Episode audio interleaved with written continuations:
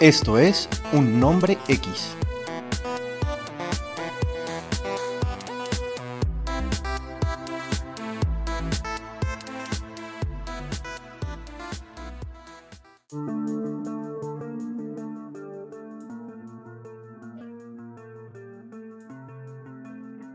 Hola y bienvenidos a Un Nombre X, su podcast favorito, su podcast de siempre.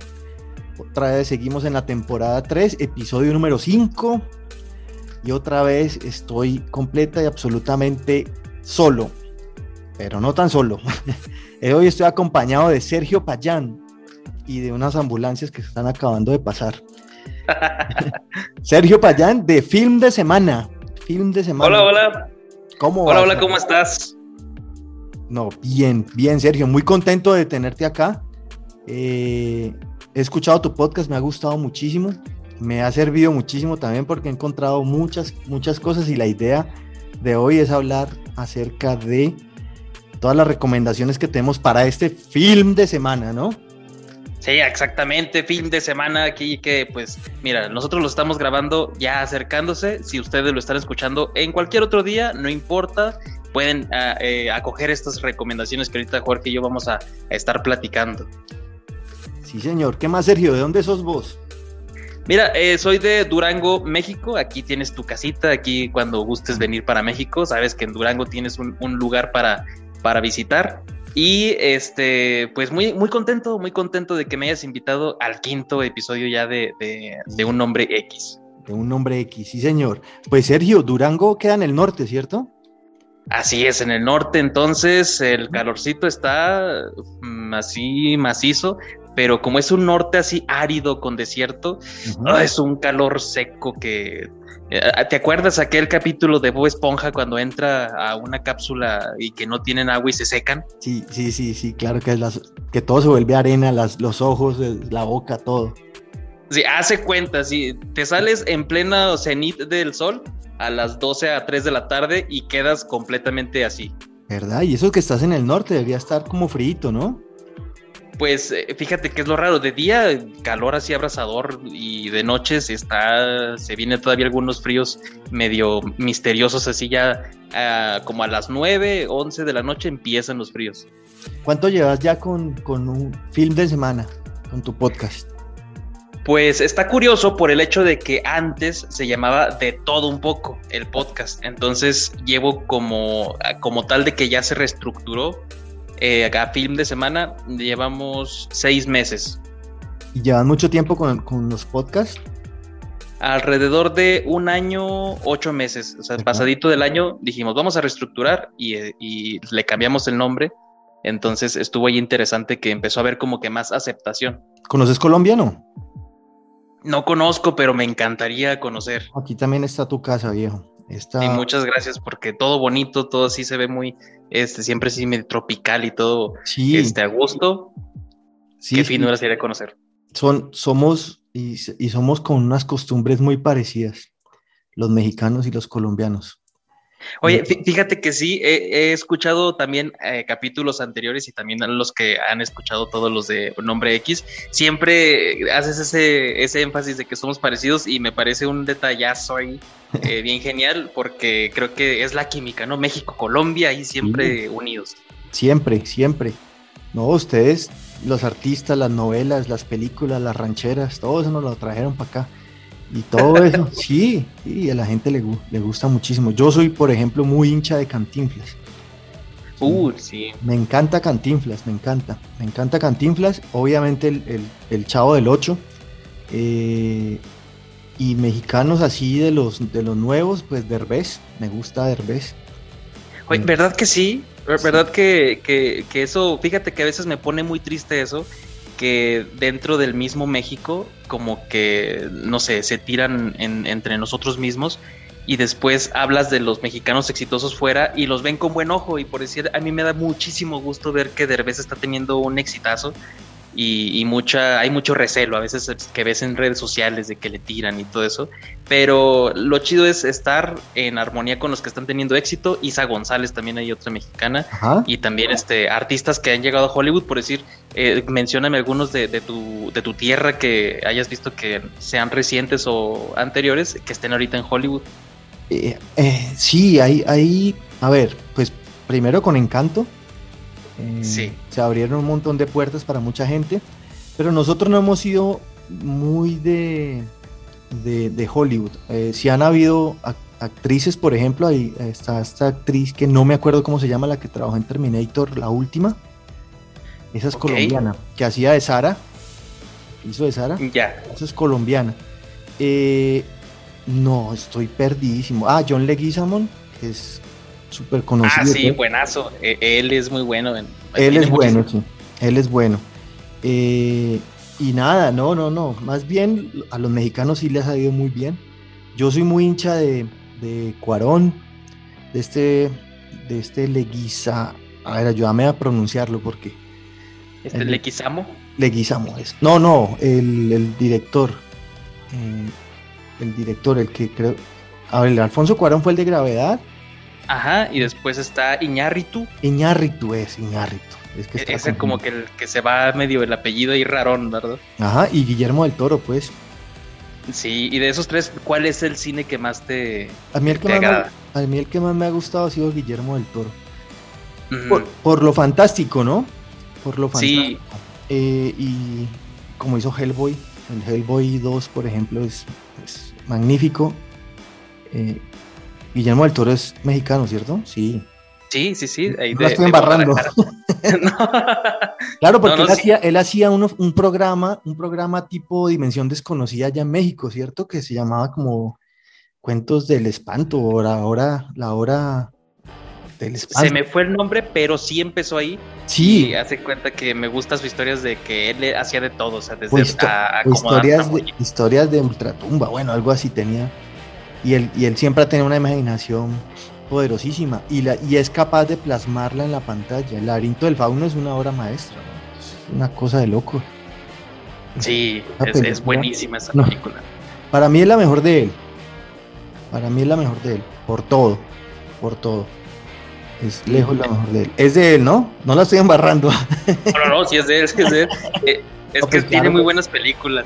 Y si te gusta por ahí la rama del terror, también El Espinazo del Diablo es buenísima. Ah, y ambas ah, claro. fueron hechas así en España, pero es de dirección de él. La, la, del Espinazo del Diablo es la que está la bomba en la mitad de, un parque, de, un, de una fuente, algo así. De la escuela, sí. De la escuela, sí, eso, eso. Sí, sí, sí, claro. No, es que me la vi hace muchos años. Tengo que repetírmela y buscarla muy bueno. y te tengo un actor colombiano que ahorita que me vino a memoria, eh, que, lo he visto eh, participando ya en más producciones, tanto en Netflix como en películas de Hollywood, Juan Pablo Raba. Ah, sí, claro. Él era Orestes en Mi Gorda Bella. Ajá. Una novela colombiana que, uff, a, mí crecí con esa, esa novela viéndola todos los, todos los viernes y después lo fui viendo, por decir, en, en Narcos Colombia, ahí lo vi que es eh, serie de Netflix. Entonces este, fue creciendo y también ha habido más papeles ahí con Liam Neeson, en donde trabajan eh, juntos. Eh, es el antagonista y pues muy buena película ahí de este señor de, Taken, Búsqueda Implacable. Y me gustó muchísimo su papel. No, el tipo es, el tipo es bueno, el tipo es bueno. Sí, sí, lo había, lo había olvidado, lo había olvidado. pues aquí, digamos que aquí en Colombia pues la cultura de la novela, sobre todo en los 80s y 90s, eso fue una locura, pero ha ido muriendo, la verdad. Aquí sí, con el streaming. Claro, y no, no sacan buenas novelas. Eh, mm, ya. Ya no es lo mismo, ya sacan todas bionovelas y hablan, casi siempre son historias como que la repetición de la repetidera, del cantante que fue famoso o se hizo famoso, Ah, entonces ya, ya como que, que no. Del Betty la Fea ya yo creo que eso no se vuelve a repetir. Oye, qué gran exitazo, ¿eh? o sea, Betty la Fea de la televisión abierta y después sigue, y ahorita sigue siendo la reina, por decir, en México, eh, en, en, en, las plataformas ya ves que te aparece el top 10 de lo más visto, por decir, en Netflix. Y, Betty la Fea no se quita, llevamos más de dos años, más de dos años con Betty la Fea en top número 10. Acá pasa exactamente lo mismo. Aquí pasa exactamente. Además que se le mira pues con un cariño especial. Betty la fea es el chavo de nosotros. Ándale. Eh, de que lo pueden transmitir y, si la gente lo ve a gusto. No, y la, y la han repetido y vuelve otra vez y, tiene rating, o sea, es increíble. Y además que fue mm, traducida como a 100 idiomas, yo no sé, a todos los países, eso llegó a todo lado. sí. Eso estuvo, pero eso fue un éxito brutal, es un éxito brutal. El tipo ya murió, ¿no? El que la creó. ¿Sabías? Creo que sí, ya falleció y después se hizo todas las versiones, que la versión mexicana, la versión turca, la versión japonesa, de toda vida versión. Hay versión americana. Sí. Hasta versión americana. O sea, es una cosa de locos eso.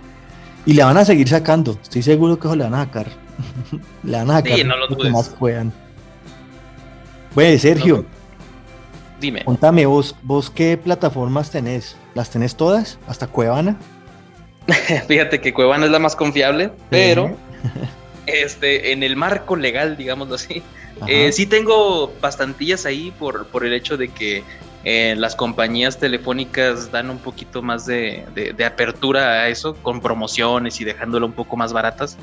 Entonces sí tengo ahí eh, pues algunas plataformas de las cuales ahí eh, han estado ofreciendo y no sé si tú tengas Netflix o tengas Amazon, ¿cuál es tu favorito? A ver, yo, eso, eso siempre viene por oleadas. Yo tengo la, la, la suerte de tener también, o sea, por, por, por las compañías telefónicas y las compañías de cable, que ahora todo el mundo está buscando eso. Eh, las tengo todas, menos Stars, Stars ni Paramount. Esas no las tengo. Ok, ok. Pero, si sí está, está Netflix, Amazon, HBO, Star Ma Plus y Disney Plus. Digamos que esas son las que tengo. Y a veces, pues, yo trato como de ver una un día a la semana, porque eso es muy berraco, parce. Eso es muy difícil. Sí, después dices, ah, caray, ¿por qué estoy, y sigo pagando por todas y no dejo de ver, este, no sé, la misma. Exacto, sí pasa. No, lo que pasa es que uno le pega unas encarretadas. Eh, eh, uno se pega unas encarretadas con unas series. Por ejemplo, yo ahora estoy con terminándome Ozark, que la tenía, la tenía abandonada. Ya voy sí, excelentísima serie. Uy, sí, excelente. Voy a llegar al último capítulo del primer volumen de la última temporada. Sí, no, entiendo por qué nos hacen esto si saben que ya queremos todo, pero pues está bien para que dure todavía la emoción, porque ahora lo están sacando así en volúmenes, en volúmenes. Por decir, Verical Soul, ¿ya eh, sí la viste? Sí, claro. Sí, enfermo por eso. Enfermo por Breaking Bad y, por todo el universo. Es que es muy bien desarrollado todo. Y Verical Soul, la última temporada que todos estábamos ya esperándola con ansias, pues va a llegar el 19 de abril pero igual, volumen 1, 7 capítulos nada más. Y uno por semana, ¿no? Eh, eh, fíjate que sí, ese es el formato que sí sigue Better Call Saul. También lo seguía House of Cards. No sé por qué en las demás series eh, Netflix dice, mira, tú date, mano. Velos todos en un solo día si quieres. Y, y fíjate que yo creo que es un error. ¿De verlos en un solo día? sí, siento que sí es un error eh, que Netflix tome esa, eh, esa opción de soltar todos los capítulos en un solo día, porque hay muchas personas que tanto la ven todo el mismo día y en redes sociales ya ponen, spoilers y después eso a su vez causa que muchas personas digan, ah, pues entonces ya mejor no la veo. Y a muchas personas decir no la veo y, eso es un fenómeno que pasa. Eh, se van como los números van decayendo y después la plataforma dice pues sabes qué, como que no tuvo éxito, mejor hay que cancelarla. Y al contrario de plataformas como HBO, como algunas series de Netflix o también como Amazon y Disney Plus, dicen un capítulo semanal va a ser suficiente para que todos estén en expectativa y estén comentando semana con semana. Y creo que le ha funcionado muchísimo, muchísimo esas plataformas que la sacan eh, semana con semana. ¿Será? Bueno, yo, yo no soy de vérmelas en una sentada, la verdad, yo me las mastico muy despacio yo trato de, ver mínimo un capítulo si, si estoy muy, muy, muy encarretado, uno diario. Pero si le, gasto el tiempito y trato de que, de no, como no dañármelo, la verdad. Pues, hacerla que dure, porque imagínate, estamos esperando tres años en la continuación y verla así en, ocho horas, en un solo día y que tengamos libre y ya, se acabó. ¿Y, qué, serie de Netflix? Hablemos de Netflix. ¿Serie de Netflix o película de Netflix tenés para, para recomendarnos para este film de semana? Uy, mira, hace poco eh, acaban de estrenar eh, dos, eh, dos series en las cuales una es la última temporada de una saga y la otra se llama ¿Sabes quién es? Y hay una actriz que en cuanto la vi en la portada dije, yo tengo que ver esta serie. Se llama Tony Colette. Ah, ¿Te suena por ahí el nombre? Claro, claro, claro. Es una excelente actriz. En, el, legado del diablo esta de, miedo, de terror, me rompió la cabeza su actuación. Y, de ahí la, la, tengo muy presente. Y pues esta serie trata acerca de, ella es la mamá eh, de un núcleo separado, su hija está pues en esa etapa de los 30 en donde no sabe qué hacer con su vida todavía y está viviendo con la mamá porque la tuvo que cuidar. Entonces un suceso ahí traumático entre las dos sucede en un restaurante y a raíz de eso, pues ya sabes, ¿no? los medios que grabaron y luego luego se subió a TikTok, a YouTube, todo estuvo mediático y la madre no quería que la descubrieran, no quería ser vista. Y entonces la serie te empieza a meter esa espinita de ver por qué esta señora no quiere que la vean, por qué esta señora no quiere que hablen con la policía. Y te van mostrando poquito a poquito eh, como una organización ahí que la está encontrando y que la quiere buscar y la, la ¿cómo se dice? La, la está eh, acechando. ¿Ah? Y se pone interesante la serie de saber quién es esta mujer, por qué no quiere ser descubierta. Y ahí voy viéndola, está muy interesante, te mantiene intrigado del capítulo 1 hasta, hasta el final de la primera temporada. parecía la historia de, una historia violenta, no sé si te, te acordás de esa película. Sí, con Vigo Mortensen. Sí, sí, sí, buenísima, ¿no? Sí, también muy buena. Algo por el estilo así como que está basada. Sí, yo, yo lo que te comentaba, en Netflix estoy viendo Ozark, o sea, estoy atrasadísimo comparado con muchísima gente, pero esa es la que me tiene encarretado, hermano. Y lo voy a, la voy a terminar. Yo creo que esta noche me la termino. Porque es que es demasiado buena. O sea, la actuación que te da este señor. Eh, Bateman. Sí, Jason Bateman. En serio, yo la empecé a ver, me acuerdo cuando salió en aquellos. Eh, que 2018, me parece. Ajá. Porque él siempre es un actor como que te da una, muy, una comedia muy suave, muy ligera. Y dije, ah, la voy a ver porque pensé que era de comedia. Y mientras en el primer capítulo, o sea, desde el primer, ajá, la primera escena impactante que sucede ahí con un amigo, te quedas así picado y quieres seguir viéndola. Lo que pasa es que él tiene, él tiene algo en su cara, en su cara que hace que la actuación cale mucho.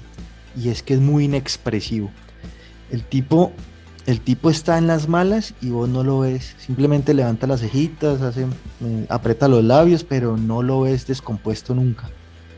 Ah, sí, eso me sorprende bastante que el, o sea, cómo interpreta su personaje de siempre sereno, siempre cabeza fría. Digo, yo, yo quisiera tener eso. Si él con los problemones que se carga está así de sereno, eh, no sé.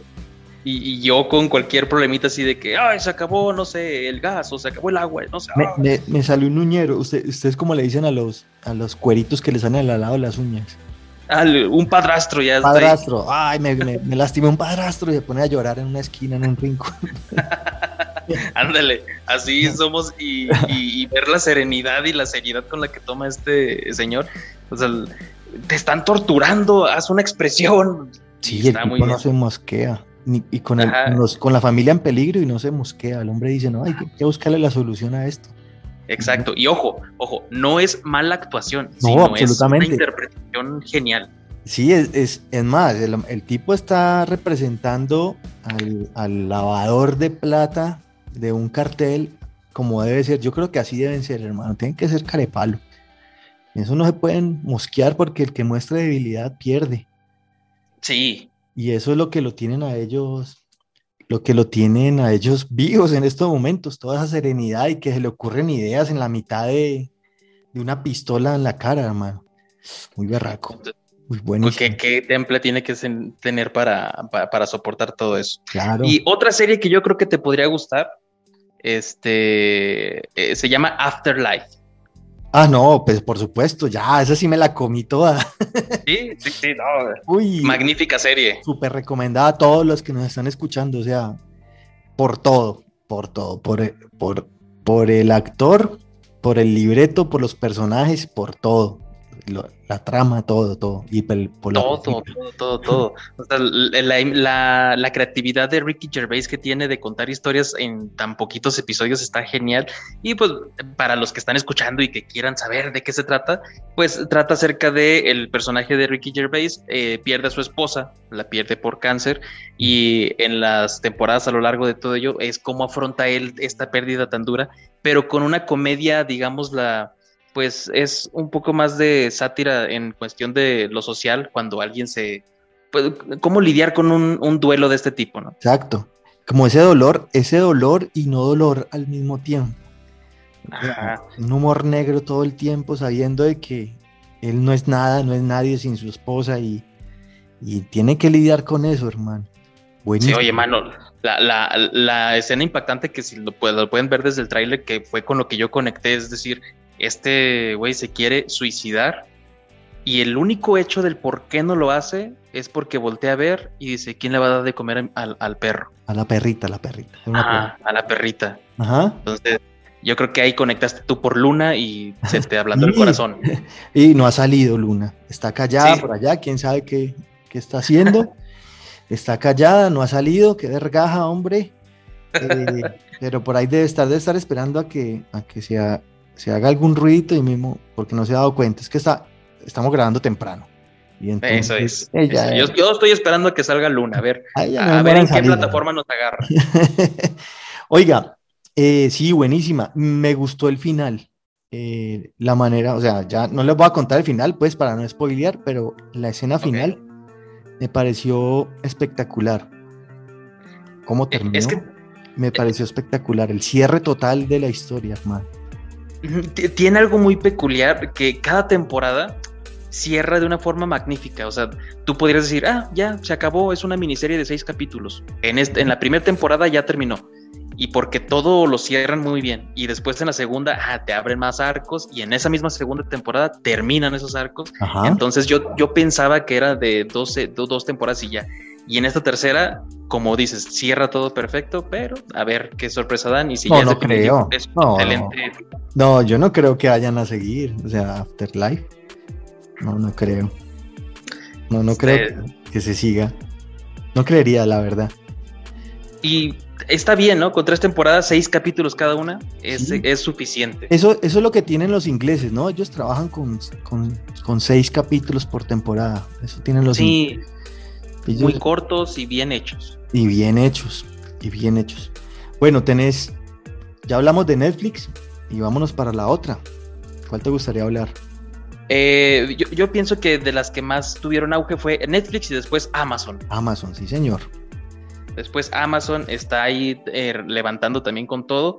Y pues vaya, caray, creo que el, em, lo más emblemante, eh, emblemático de Amazon es The Voice. Sí, sí, lo max. Ya sale ah. ahorita la nueva, ¿ahorita cuándo es? ¿En abril?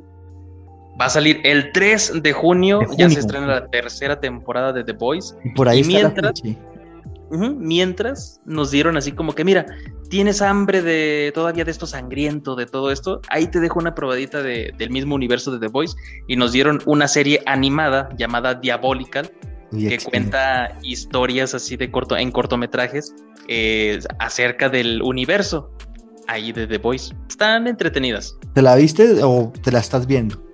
Ya la acabé, fíjate que es así, fue desde cada, cada cortometraje dura 13 minutos, entonces la terminas pero súper rápido. No, yo voy en el, en el cuarto episodio. Porque tan... ¿Ya llegó Luna? Ya llegó. Hola, Luna. Qué verga, eso no se podía quedar callada, hombre. Ya tiene que salir con Amazon. Mira, ya sabemos cuál es su plataforma favorita, Amazon. Ella ve Amazon por todo el tiempo, mantiene viendo Amazon. Tiene perfil y todo. De hecho, ¿sabes qué? Deberías decirle a Amazon patrocina, ya que Luna es la que siempre este, levanta ahí el nombre de Amazon. Así. Ve, mira, mira que, pues yo me comencé a ver Diabólica, son diferentes estilos de animación, diferentes directores, diferentes, eh, ¿cómo se llaman? Libretistas en, cada, en cada episodio y eso lo hace muchísimo más interesante. Me encantó el, de Justin Roland, el de, el de Ricky Morty. Mm, sí. El que, el que matan a. Bueno, ahí véaselo. Sí, es, es que cada, cada, historia está interesante y el estilo de animación, por decir el primero, que recuerda a los Looney Tunes, Ah, sí. este, Animaniacs, A Tex el segundo, ¿no? sí, y el, el segundo que es Ricky Morty, después viene anime, entonces cada uno tiene un estilo de animación muy genial. Y la, la verdad sí está recomendable ahí que lo veas porque en algunos capítulos se conecta directamente con los, eh, con los superhéroes, los siete de Bob. Y Ajá. pues tiene ahí detallitos interesantes que amplían. Y excelente saber pues, que en el universo de The Voice hay también superhéroes marginados, por ejemplo. Ajá, sí. Me- ¿Qué, me qué pasa cuando, cu- cuando tu superpoder está bien chapa? Está, pero eh, eso es Por ejemplo. Sí, Sí. o, o el del, o el del tipo que, que hacen, que comienzan a hacer pruebas con él, con su, con su, que él se echa una crema y se convierte en el que él quiera, por ejemplo, y comienza a hacer pruebas y se vuelve también súper popular. o sea, Sí, no, es que, o sea, están, están bien buenos, hermano. sí, está Ese- entretenido. Ese, mira, yo con Amazon tengo eh, más amores que odios, hermano. O sea, a mí Amazon siempre me ha, me ha traído cosas muy buenas. Yo, por ejemplo, ahora estoy con una serie que está en su cuarta temporada que se llama La maravillosa Miss Maisel.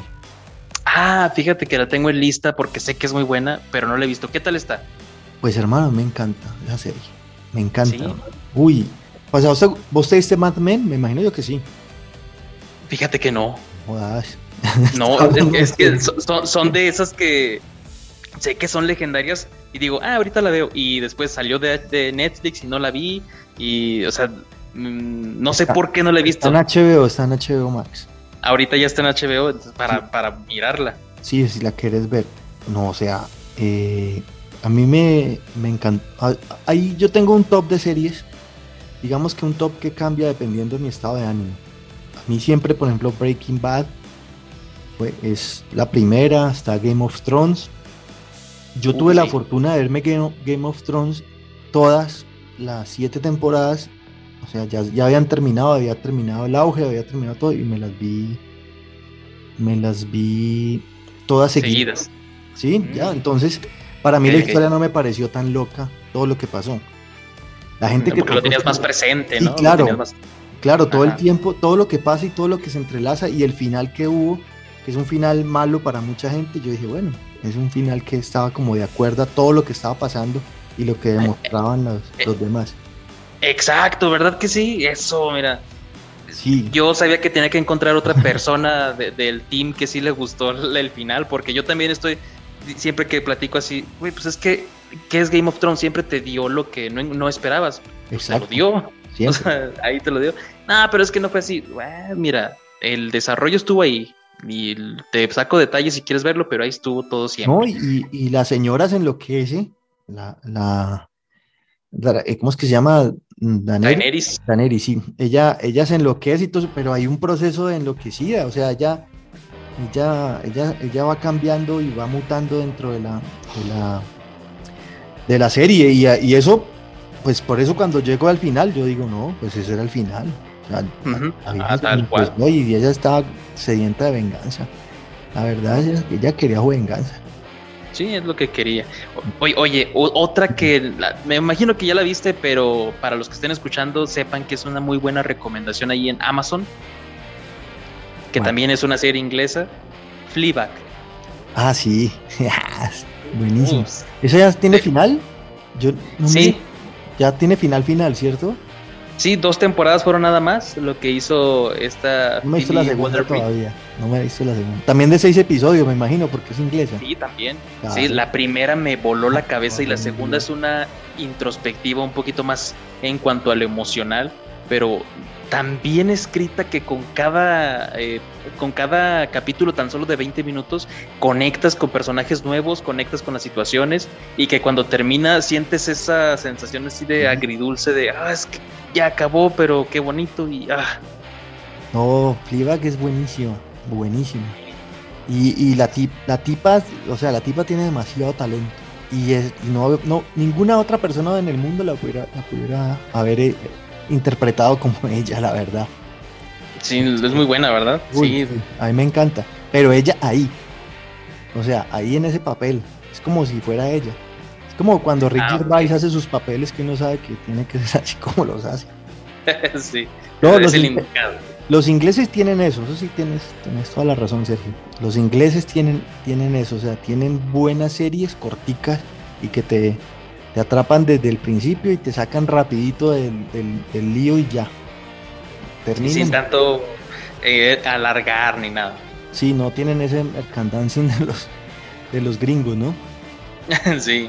Oye, ¿y qué piensas por decir de este estreno que yo creo que va a ser de los mayores en Amazon? De los Anillos del Poder, de que viene del Señor de los Anillos, todo mundo Tolkien. ¿Qué, qué, qué, qué piensas tú? Pues mira, yo, yo fui una persona de las que disfruté muchísimo El Señor de los Anillos, las tres películas. Sí. Eh, el Hobbit lo disfruté más, me pareció que en una sola película se podido haber hecho, pero bueno, había que sacar, había que sacarle platica a, a la franquicia y le sacaron plata, toda la que quisieron. Eh, no, yo me la quiero ver, por supuesto.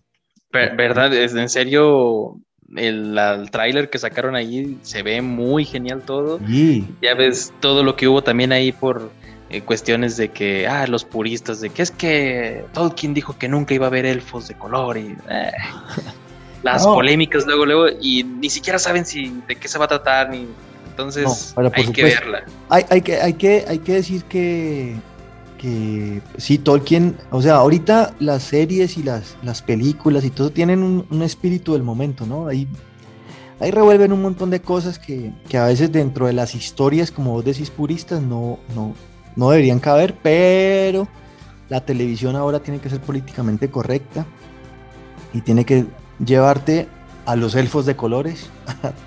a- sí, ¿Me entendés? O sea, como a, sí, sí, sí. a sí. toda la diversidad que hay en estos momentos del, del ser humano y que todo el mundo sea capaz de identificarse con algún personaje. Cierto, yo, yo pienso que ya pasamos esa etapa donde nos sentíamos incómodos de que nos cambiaran algo ficticio que, que pues nunca existió y nos sentíamos incómodos de ver algo cambiado. Siento que ya pasó esa etapa, no sé, hace tres, cuatro años, cinco. Ya en esas alturas, seguirnos peleando y seguir enojándonos porque cambiaron algo que no existe, que es ficticio, que es este, simplemente eh, una creación de una eh, imaginación, pues sí, Sí. muy privilegiada, pero mano, no existe. Exacto. Entonces, si lo vas a ver así, y además, ¿cuántos cambios no hubo en las películas del Señor de los Anillos? Que como no habíamos leído los libros algunos, Ajá. nos enamoramos de las películas. Tal cual, soy gran fan del Señor de los Anillos por las películas. Después leí los libros y dije, ah, ok, así no son las cosas, pero me sigue encantando la película. Sí, es, es cierto. O como Harry Potter, por ejemplo. También es, Ah, también. o sea, es otra saga que, que es de li- basada en libros y los libros son diferentes y terminan diferentes, ¿no? Y el Eh, mismo no, Game no of sé del final, pero mismo Game of Thrones que... No, pues Harry Potter no, no lo, no lo matan al final en el libro. En el libro. Ay, no me digas eso. Eh, no, no te digo. no, no te digo. Mi- Eh, Mira, lo bueno es que, eh, eh, como me dijeron ahí en un, en un- en un- en episodio hace poquito, ahí en fin de semana, de que, ¿por qué hablas de películas? Es que, es que no leo, mano. Ese es el, el detalle. Y, oiga, sí, eso pasa. sí. No, lo que pasa es que se nos hace muy cómodo ver una película. Sí, pues está más, más compacto, pero no, sí hay que leer, chicos. Si están escuchando esto, eh, Sí. terminen el podcast y váyanse a leer ahí un libro de su preferencia. El libro de su preferencia, exacto. Sí. Ahorita con el libro de recetas de la mamá, eh, van a buscar la, la revista Vanidades. Eh, a- acá en México existe algo que se llama el libro vaquero, que era Ah, de unas- Claro, Ay- Dale, allá dale. hay, Dale, allá hay un equivalente o también se llama no, no, libro no, vaquero. aquí nosotros permeados por el cómic mexicano todo el tiempo. Lo que Sí. fue el, libro vaquero, aquí tuvimos a Calimán. Ok. Eh, Calimán tuvo su radionovela, que en estos momentos está hecho podcast eh, Oh, en, sí. en, eh, RTBC, que es la radio y televisión pública colombiana. Tiene un podcast que se llama Calimán y cuentan las historias de Calimán y son actuadas. Y todo eso con, con, el, con el siglo XXI, ¿no? Es Calimán Mm. eh, en el siglo XXI. No, está interesante. Es bueno, es bueno. Eh, Arandú, Arandú lo, no sé si te acordás de Arandú, Memín Ese sí Pingüín, me suena. Ese sí. Memín Pingüín, el de la señora esta, y Está Águila Solitaria. Eh, y no, el cómic mexicano aquí llegó, pues además que cuando llegaban los cómics eh, de, DC, porque aquí los de Marvel eran difíciles de conseguir, eh, eran traducidos en México. Entonces venían pues con todos los modismos mexicanos. Ah, ya, ya, ya, ok. Y, aparte ya a lo mejor con los de Chavo pues ya entendían más. No, es que aquí se entiende, o sea, en serio, compadre, o sea, en serio, aquí la cultura mexicana está, o sea, súper metida, súper metida en nuestro país, o sea, las rancheras, no sé si sabes, aquí hay un género de música que se llama música popular, que es muy parecido al Tex-Mex, pero es un poquito más, eh, más tranquilo que el Tex-Mex, o que la ranchera, es una especie de ranchera moderna, ¿sí me entendés? Ok, sí, sí, sí. No, no, no la ubico, pero pues modernos, con guitarras, con baterías, con todo, como rancheras modernas.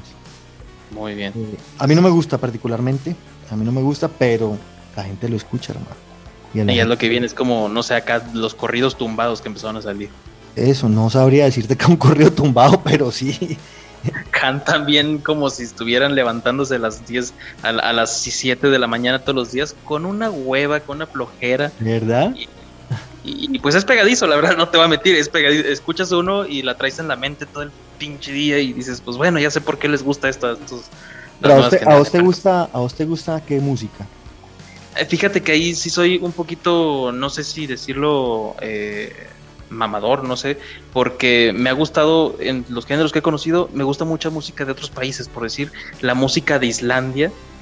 Hay un género que se llama post-rock, que me encanta. O sea, Sigur Rós, Amina Mina, eh, un, grupo que se llama Jacob, que es de pura melodía, o sea, no cantan. Ese tipo de música me gusta mucho, la disfruto bastante.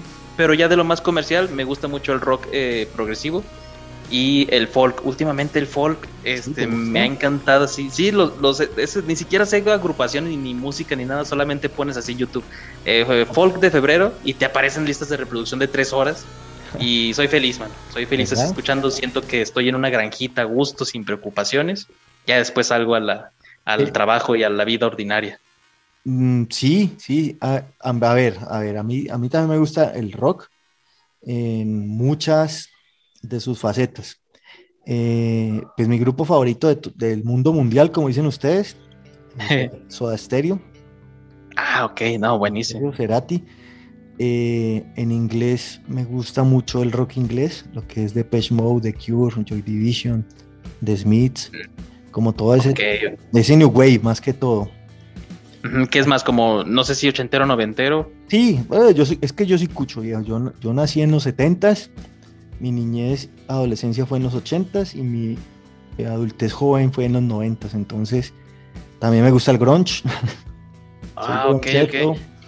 Sí, pues, porque tu voz se escucha así vigorosa de, no sé, unos 20, 30. No, no, no, es que, es que yo, yo soy Benjamin Button, viejo. Hoy está atrás. Vas para atrás, ok, ok. Buen dato para los que están escuchando y no sabían. Sí, sí, sí. No, nosotros somos cuchos, viejo. Nosotros somos cuchos, el viejo Mario y, y yo somos cuchos, somos, ya vamos para los 50, hermano. Ah, ok. ¿Qué pasó con, el otro compañero? No, no, no pudo, no pudo estar, tenía un compromiso. Tenía un ah, compromiso y no pudo estar. Pero saludos te manda, viejo. Perfecto. Saludos pues, Una última recomendación ahí a salud de, Mario. Sí, bueno. Eh, te dije, hay, hay una serie que es muy light, muy light, muy light, muy fácil de ver. Y, pero me parece muy, muy chévere que se llama The Good Doctor. Es muy ah. light. Es, o sea, es como tipo novela, O sea, es, cada capitulito te, te desenreda una trama y todo eso. Hay una trama central durante todos los mm. episodios. Pero siempre pasa algo y al final pues se desenreda. Si te ves un capítulo bien, si no te lo ves tan bien, si te saltas uno no pasa nada.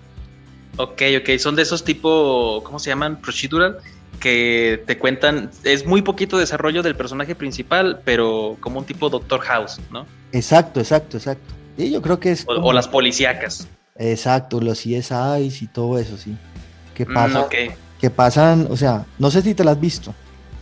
No la he visto, sé de qué trata, pero sí sé el concepto más o menos de Pero como te digo, es, es, light, o sea, no, no vas a esperar en ningún momento una profundidad total, o sea, los personajes se desarrollan, hay, hay, hay drama, hay el problema del médico que es autista y es sabio también. Eh, todas esas cosas están bien, pero vos te la ves y es relajante. Y al final hasta aprendes porque te muestran ahí, te abren un pulmón y te dicen, este señor tiene tal cosa y, tal otra, y uno vea pues. Hay uno aprende, uno aprende. Eh, es como te graduaste en medicina por ver Doctor House, te quieres especializar, ve The Good Doctor. Ajá, eh, más o menos, te vuelves cirujano. Ándale, te vuelves cirujano viendo The Good Doctor. Sí, sí. Ok, ok, ok. Perfecto. Pues yo te recomiendo Nueve Perfectos Desconocidos con Nicole Kidman. No me la he pillado, la tengo ahí guardadita para verme. Sí, está, muy genial. Este, es que como que llegas a una, a un momento en donde, eh, no sé, las series de acción y todo eso como que eh, están chidas, pero como que la escritura de personajes un poquito más humanos, con situaciones más humanas, donde conectas, te van eh, envolviendo más y más, y por eso me ha gustado mucho este tipo de series. Ahí te la recomiendo, Nueve Perfectos Desconocidos. Se van a un ritual, como lo dice el título. Nueve personas, no se conocen, más que una familia que va juntos. Y cada situación de cada persona que está ahí está bien densa, está bien interesante. Y Nicole Kidman lo hace genial. No, y Nicole Kidman, que es uno de mis amores platónicos. Ya sé, oye, la edad que tiene se sigue viendo guapísima, ¿eh? No, es que es hermosa esa muchacha, hombre. Sí. No hay que se echa, yo no sé qué se echa, muchacha. Sí, pues velo, ahí lo vas a ver en Nueve Perfectos Desconocidos porque sí te cuentan y unas mafufadas bien chidas. No, no, esa mujer es pues, hermosa, me encanta. Y me encanta como actriz también. Eh, vos no has notado, vos no has notado, no has pillado que cuando una actriz, un actor o un director eh, hace películas, va haciendo películas, las que sea, y luego se consagra porque gana un Oscar o lo nominan a un Oscar y, luego la gente ve, va hacia atrás y dicen, ah, es que esta mujer actuaba muy bien en estas películas, en estas cosas, a pesar de que eran banales o algo. Eso le pasa a Nicole Kidman, como que, como los vinos, o sea, su okay, mejoró muchísimo, ¿no? Con el pasar, sí, sí, sí. Bueno, cuando trabajó, con, cuando trabajó con Stanley Kubrick, por ejemplo, en, Ojos Bien Cerrados. Eh, no, pues, con Tom Cruise. Sí, con, cuando eran esposos. Ajá. Ahí es, es, donde ella ya explota como actriz y de ahí pegas para arriba. Porque lo hizo muy bien. Cierto, su interpretación fue... desconocidos. Yo tengo que vérmela. Claro, está. Sí, tienes que verla. Ahí en Amazon y los que estén escuchando también tienen que verla. Son de las recomendadas. Hablemos de, de, de, de Apple TV. ¿La tenés? Sí, bueno, bueno, la tenía porque hay que decirlo, Apple TV es una plataforma con mucha calidad. Para mí es la, el diseño de, la, de la interfaz es la mejor. Es muy amigable, reacciona muy rápido, o sea, está excelente. Pero está muy barata, creo que en mi país es la más barata, cuesta eh, alrededor de 3 dólares. Sí, aquí está en 5 dólares. Aquí. 5 dólares, acá está en 3 dólares, 3 dólares y medio más o menos. Entonces es muy, muy, muy barata. Pero tiene el, pequeño defecto de que, pues, no tiene tanto contenido. Pero el que tiene así de mucha calidad, uff, uff, uff, uff. Te traigo cuatro series. Ah, de una, cuatro. Arranque, pues.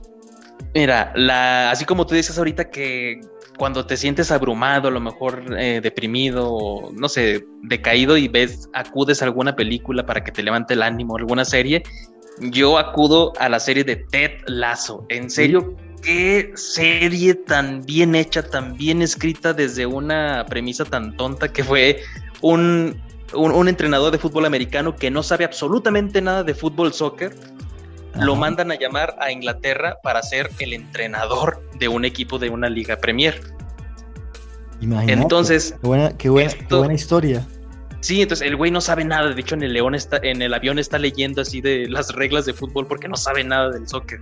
Y el motivo de que todo esto pasa es de que el antiguo dueño del club es un pues, magnate millonario, está casado con una, pues con su esposa, se divorcian porque le fue infiel y entonces eh, la premisa es de que esta señora quiere vengarse eh, a, raíz del, quiere vengarse del esposo destruyendo lo que más ama, que es el, equipo de fútbol. Pero este güey es tan buen coach que aunque no sabe nada de soccer, logra cómo conectar y cómo sacar su chamba. Es una comedia y de situaciones humanas tan bien hechas que te van a hacer reír, te van a hacer emocionarte, sentir mejor, llorar, incluso tiene unos momentazos ahí que en serio me sacaron bastantes lágrimas y creo que es de mis series favoritas del año pasado. No, no, la voy a buscar. Eh, yo tengo una también. Ah, esa es con Jason Sudeikis. Sudeikis, ¿cierto? Es que se llama. Sí. El Jason Sudeikis el tipo me, me, o sea, a mí me gusta mucho Saturday Night Live, que ya no la he vuelto a ver porque aquí en Colombia no, no se ve por ningún lado ya. Ok. Me encantaba, me encantaba el, tipo. El, actor es, muy chistoso, hermano. Entonces, yo me imagino ya viéndolo ahí, porque él ya ha hecho cositas de, de drama también. Me imagino yo que es comedia con drama, entonces tiene que, tiene que ser muy bueno. Sí, ah, yo tengo esta frase que acuñé desde que vi la serie. Si la vida la tomáramos como en Ted Lasso, no estaríamos tan llenos de depresión, de problemas emocionales, de problemas con familia, amigos, novia, esposa, todo. Estaríamos súper. Ajá, exactamente. Sergio, yo tengo, yo sí me veo una serie de, de, Apple TV que se ah, llama a ver, For All Mankind y me gustó mucho. Oh, ¿y de qué trata? Eh, es un universo paralelo, digámoslo así, un, universo que eh, el primer hombre que llega a la luna es ruso, no es, no es de los americanos, y es la carrera espacial entre Rusia y Estados Unidos si hubiera ganado Rusia, pues la llega a la luna. Y es toda una historia, ya van en los noventas, termina la temporada, la última temporada en los noventas, pero arrancan los sesentas y todo el tiempo esa pelea y esa lucha entre Rusia y Estados Unidos para conquistar el espacio, hermano. Ok, ok. ah, se entrelazan cosas, se entrelazan cosas reales también que pasaron y todo eso. Pero es pura ficción, pero qué buena, hermano. Qué buena. Está muy buena. Uy, sí, muy bien hecha además. Eh, una calidad extraordinaria de, de producción, de, actores también, unos actores, yo hay unos actores que yo no conocía, yo nunca había visto y buenísimos hermano, se los recomiendo.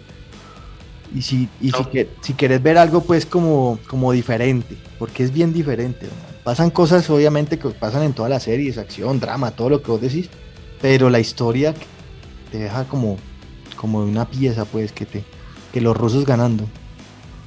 Ok, entonces fíjate, hay una razón ya para contratar otro mesecito de Apple TV, porque así lo aplico, contrato y luego ya, ah, nada más un mes y ya veo lo que tengo que ver y ya no lo pago. Devoras lo que hay que devorarse y, ya. claro. Bueno, ¿cuál otra serie? Decime, de ahí de Apple. Serie, de ahí, este, fíjate que sí había visto la que tú me habías dicho así de, de verla, pero no me llamaba la atención, pero ya cuando te la cuentan así, está interesante. Sí, es que eso es, esa es la idea, ¿no? Como, como que, la vean, a ver, que, pues, igual cada quien escogerá, pero pues todo el mundo dice, todo el mundo necesita un empujón, necesita un empujón para vérsela. Bueno, Sergio, ¿cuál es otra? Una serie de acción con Jason Momoa, que es nuestro Aquaman, nuestro Cal Drogo, por excelencia, siempre un, pues un vato así guerrero, siempre rudo. Se llama Sí. ¿Sí? Esta, sí, así como de ver, sí en donde es un universo pues posapocalíptico, ya pasaron bastantes años de nuestra, de nuestra actualidad, donde todos por un, eh, un, virus, una pandemia, quedaron ciegos, entonces ya nadie ve, nadie. Y me gusta mucho que cada capítulo tiene una inversión enorme para las batallas, para todo lo que es el diseño de producción, en serio está muy bien realizado. Y la historia cuenta de que Jason Momoa está, es como líder de una de, de estas aldeas en donde todos son ciegos pero ahora los que los pocos, las pocas personas que pueden ver para empezar son mitológicas, es como si nunca hubiese existido ya a la vista y cuando se encuentren con alguna persona que pueda ver es como si fuera el anticristo. Lo quiere matar. algo muy, muy, este... Malo. Eh, sí, muy malo. Mm. Entonces, eh, por azares ahí de, algo que te van a contar, unos bebés que pueden ver caen en bajo protección de, de, de Jason Momoa y en serio que cada eh, escena de acción la disfrutas porque dices, son ciegos, ¿cómo pueden pelear ejército contra ejército o aldea contra aldea? Y la manera en que te lo explican y cómo actúan, de, pues son puros actores eh, que están actuando de ciegos y lo hacen de una manera genial. ¿Sabes que yo no la había escuchado siquiera? y ya, y ya tengo ganas de vérmela porque es que está muy bueno el, el argumento que me decís. Sí, y aparte las escenas de acción nunca había visto a Jason Momoa tan brutal. De aparte no reparan ¿eh? en, en, en violencia gráfica exactamente, ¿Sí? tampoco en dinero, entonces está muy muy bien esa serie. Uy, hay que vérsela. Hay que vérsela. Ya está anotada, viejo. Anotada. Entonces, ¿alcanzamos HBO Max? Sí, sí, hablemos de, de, de HBO. Y con eso terminamos. Bueno, está, está, Sergio, también está, está HBO, que últimamente está sacando estrenos bastante. Pues por ahí salió el Matrix Resurrections y por ahí se está hablando de que Batman llega en 44 días. Sí, por allá de abril, 17 me parece de abril, este ya va a estar en HBO Max. Que este acuerdo me parece muy bueno, porque el estreno que hacían en Estados Unidos, tanto en cines como en plataformas, pues le pegó a toda la industria de distribución, pues bastante, ¿no? Sí, Entonces me parece acertado que digan, no, no, no, ok, un mes y medio y ahora sí ya puede ir a plataforma. ¿Vos, vos ya te viste Batman? Uy, sí, que te No, cuento, no, hermano. no, no digas nada, no digas nada porque yo no, No. la he visto. Ok, ok, no, no te voy a decir nada, nada más, que te vas a emocionar así, en serio, cuando la mi veas. hermano cuando se la vio. Me dijo que estaba, que estaba como, como muy, muy chévere, estaba buena, que era muy detective más que. O sea, es más inteligente. Y hay que ver. Ah, Y, y aparte, una muy buena interpretación. Yo siempre tuve fe en Robert Pattinson porque para mí es un actorazo que, después de Crepúsculo, que es por lo que más lo critican, ha tenido unas interpretaciones Ah, pero- que no pases de. Pero es que Crepúsculo, o sea, cuando vos estás comenzando, pues te van a dar plata, pues te metes. Sí. Es, o sea, normal, o sea, es que el man necesita comer también. Y luego hizo una, ese Recuérdame, por ejemplo, esa película buena. Ah, ándale, recuérdame. Después hizo otra Claro, romántica, también. Agua. También, Agua para Agua para- Elefantes. Agua para elefantes y lo hizo bien también. A mí no me disgusta el tipo tampoco, la verdad. A mí no me disgusta el tipo. Bueno, bueno, pero vámonos para HBO porque estamos. nosotros- eh, bueno, esto, este podcast tiene licencia de, de irse para allá y para acá y de volver y de volverse y volver y si nos olvidó algo, pues lo volvemos a Retomarlo. Sí, eso, Ah, lo eso es la de menos, Sergio. Esto es una conversación entre amigos, hermano, y así. Y eso siempre sucede. Perfecto. Bueno, eh, vos, vos decías, bueno, en HBO, eh, ¿qué serie tenés o qué película tenés? Fíjate Eh, que aquí tengo una que me, me pareció muy similar a la de Nueve Perfectos Desconocidos porque también se trata sobre un retiro y así como vacaciones y se, eh, se llama White Lotus, eh, Loto Blanco, así, White Lotus y trata acerca de varias eh, familias y parejas que están yendo a, a un retiro en un resort, Ajá. algo así vacacional, estilo Hawái, así todo bien paradisiaco, bien bonito, bien sabroso, pero hay un asesinato. Al principio de la serie te lo cuentan y pues, nada más te dicen, hay un asesinato, se murió alguien. Entonces, a lo largo de los capítulos dices, ay, güey, ¿qui- ¿quién es? O sea, estás en esta, ¿cómo se llama? Paradoja de la ironía, donde ya sabes qué va a pasar, de que alguien se va a morir, entonces a lo largo de los capítulos estás viendo, ay, güey, ¿quién se va a morir? Y como te vas encariñando con cada una de las historias, tanto de la familia como de las eh, de la pareja joven, tanto de los amigos, dices, no, que este no se muera, que este no sea, entonces está interesante cómo lo van narrando. Y aparte ac- actuaciones de muy buenos, no tengo el nombre ahorita de los actores, pero que cuando los veas dices, ah, ya, lo reconozco a este y a este y a este. Sí, por tal película o por tal serie. Ajá, exactamente. yo- yo tampoco es que sea bueno con los nombres, la verdad. También me pasa lo mismo. Yo les pongo, por ejemplo, mi actor favorito de, de toda la vida se llama Nicolas Cage. Y, para- y en todas las películas es Nicolas Cage. A mí no me interesa qué nombre le pongan, para mí es Nicolas Cage. Sí, no de hecho. existe. Estoy esperando Oye. la película que va a salir ahorita. Que, ¿Cuál, cuál? Una que Nicolas Cage interpreta a Nicolas Cage. Sí, es lo que te iba a decir, sí. E- El peso del talento, algo así. Eso, eso, eso. Que lo contrató un narcotraficante y la CIA le dice, vaya, viejo, y necesitamos, bueno, mejor dicho, hay que vérsela. ¿Por qué? Porque sale Nicolas Cage. O sea, el hecho de que va a tener que interpretar a todos sus papeles, ¿es, ¿eso Sí. qué? O sea, No, no no, manches. no, pero el único que puede hacer eso es Nicolas. O sea, el único que puede hacer eso y dar ese, ese lujo es ese man. Ajá, y, por decir así, de, hablando más de Nicolas Cage, en esta película, como cuál papel es el que dirías tú, ay, tengo muchísimas ganas de ver cómo hace este personaje en esta película. Cuando haga John Travolta. Eh, yo siempre, yo siempre digo, no, es que Nicolas Cage era un buen actor hasta que lo cambiaron por John Travolta. Ahí valió Lo defiendo, lo defiendo, lo defiendo. Eh, no, no, no sé, hermano. Hay, hay muchos, muchos papeles de él que, son buenos. Eh, por ejemplo, la, la, de, la del Señor de la Guerra o el de Live en Las Vegas, por ejemplo. Mm, también eso. que, ahí es donde todavía hacía papeles buenos, ¿verdad? O sea, que todavía no aceptaba cualquier papel. No, no, mira que el tipo, no sé, el tipo se da, se da gusto. Por ahí, eh, yo creo que él se da gusto con sus cosas. Él dice, bueno, me van a dar plata, pues que hágale. Porque el tipo se gasta un platica también, le gusta gastarse plata en bobadas. él, es muy hincha de, Elvis, ¿no? Me parse que sí, entonces... se gasta plata con, e, con eso de Elvis, se gasta la plata pues. Creo que se había comprado una isla para él, entonces se compró un cráneo, se compró un cráneo, no sé si esto sea verdad, pero se compró un cráneo de dinosaurio, o sea, ¿para qué? ¿Sí me explico? No, pues que para un llavero.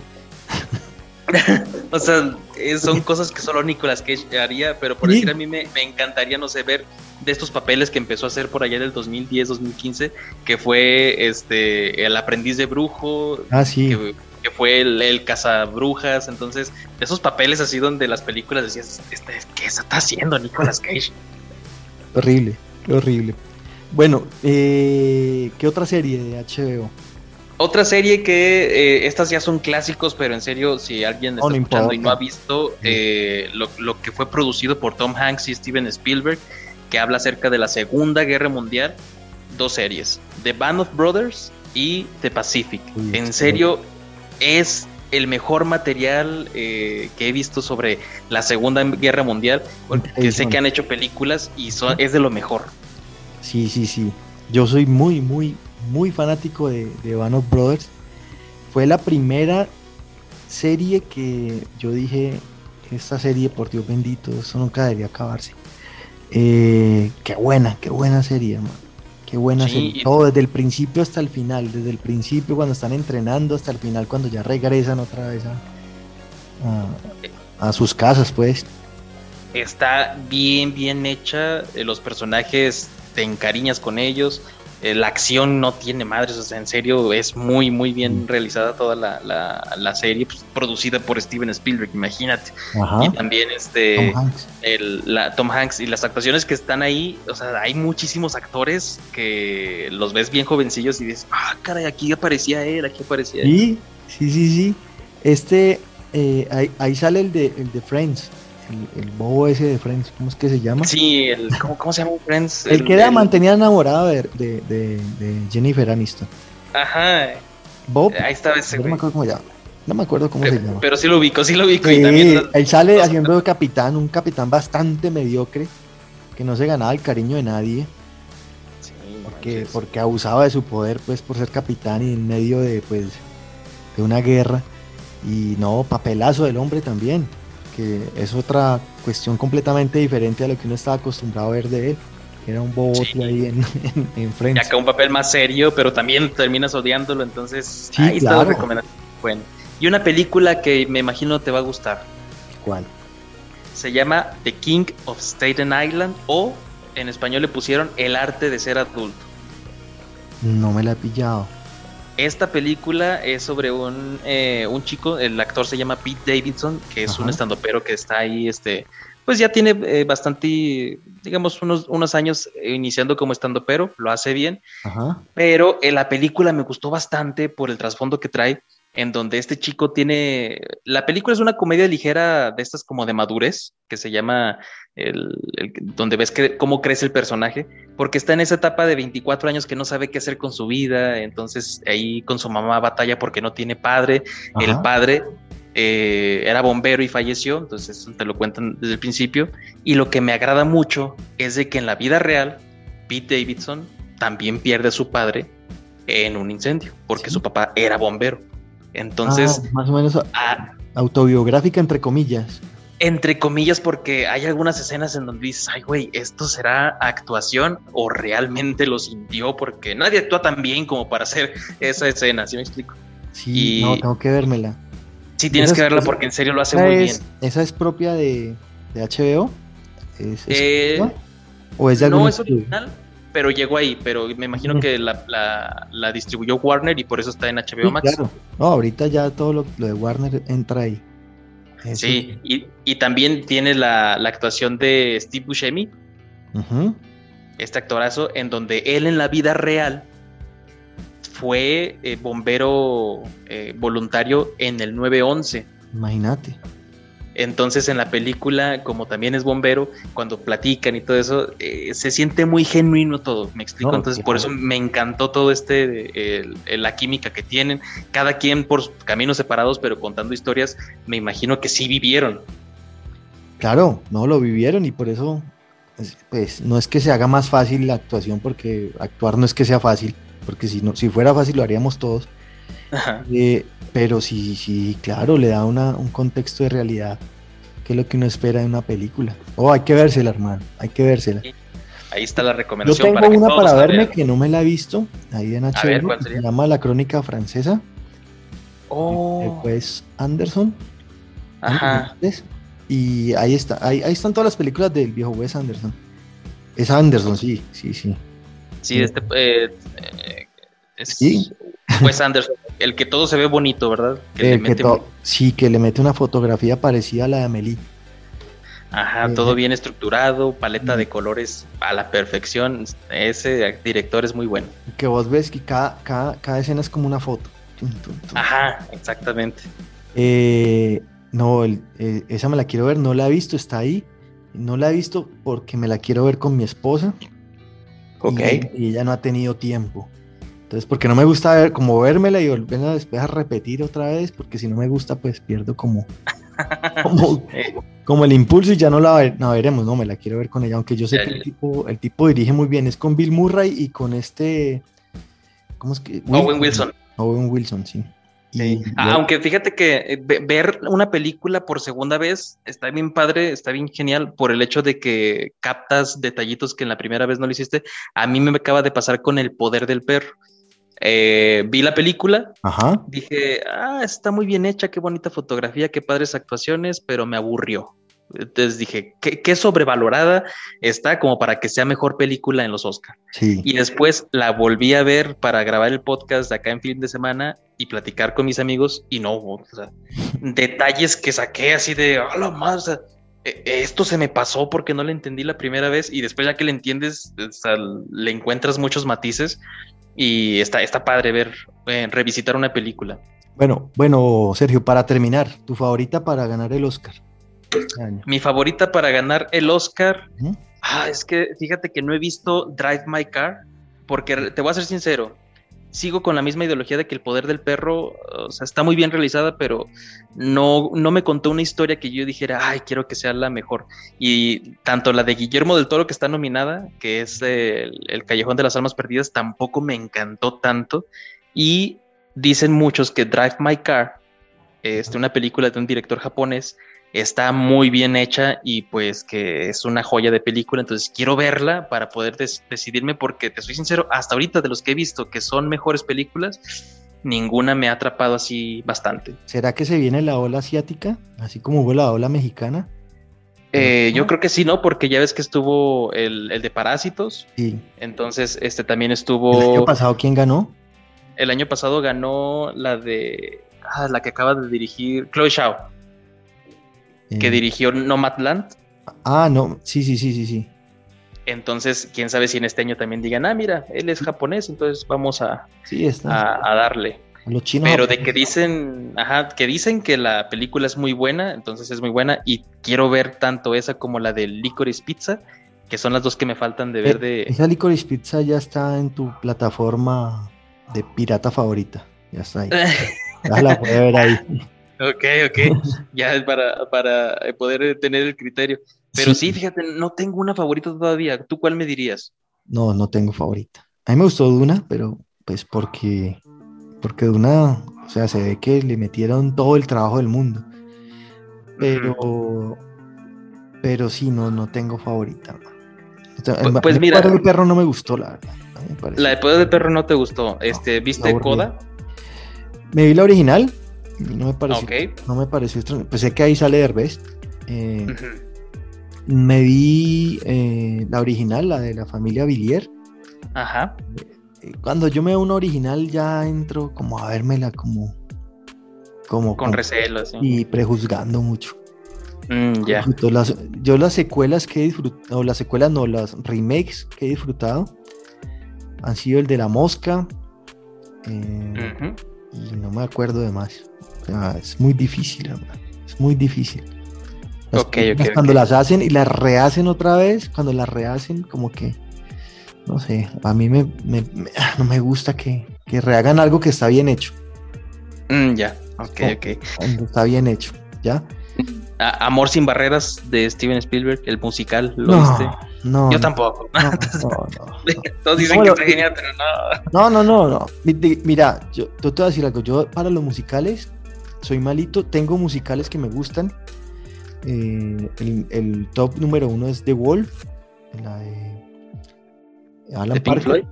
Sí, pero la película de Alan Parker, pues, The Wall. Eh, es- me gusta mucho La La Land.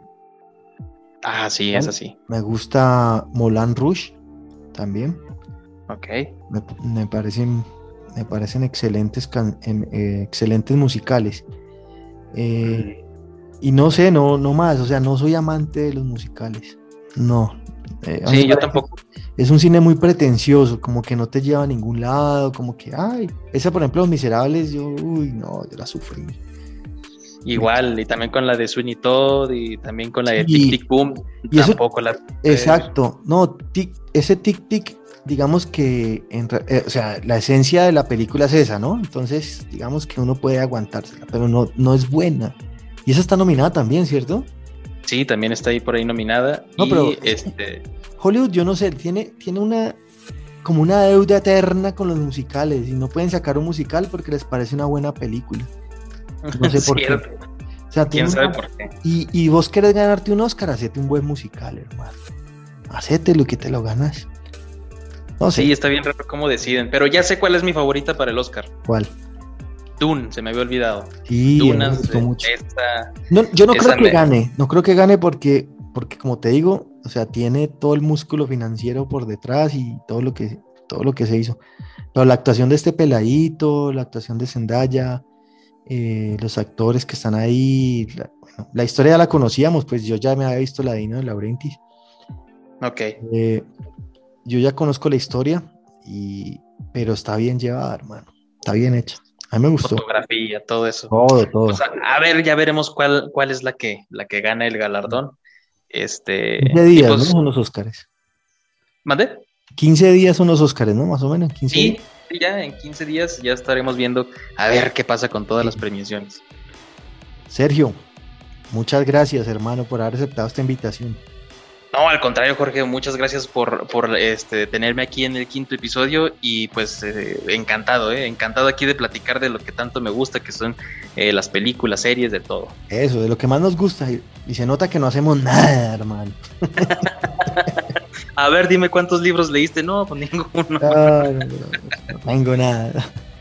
Sergio, Sergio es de Film de Semana. Lo encuentran en Spotify, en Google Podcast, en Apple Podcast, en todas las redes, ¿cierto? También. Sí, de ahí pueden encontrar Film de Semana MX en MX todas las final, ¿no? Sí, Sí, MX. en todas las plataformas, Instagram, TikTok, eh, Twitter, eh, también en YouTube, eh, y el que pues ahí es donde subo con video y pues el formato audio si están manejando el trabajo en Spotify. Ajá, yo, nosotros, en Un Hombre X está solamente en Facebook y en Instagram. eh, y ya, ahí lo encuentran, pongan Un Nombre X y ahí salimos, no más. Y en todas las plataformas de, de, de podcast, ahí estamos, en todas. Yo lo pongo y ahí aparecemos, no sé por qué. Buena historia, nuestro hosting. sí, es- es- muchas gracias hosting gratuito. Sí, muchas gracias. Sergio, mil gracias por todo, hermano. Lo esperamos tener nuevamente. Estuvo muy chévere la charla, hermano. Muchas gracias por las recomendaciones de este film de semana. Y, y No, al contrario, muchísimas Gracias, muchísimas gracias por, por la invitación y pues también ahí eh, prontito para tenerte en fin de semana y hablar de, de todo lo que se viene. Cuando quiera, con muchísimo gusto, viejo. Y, y, nada, muchas gracias a todos los que estuvieron hasta aquí, hasta ahora. Y nos vemos en la próxima semana. Chao, chao.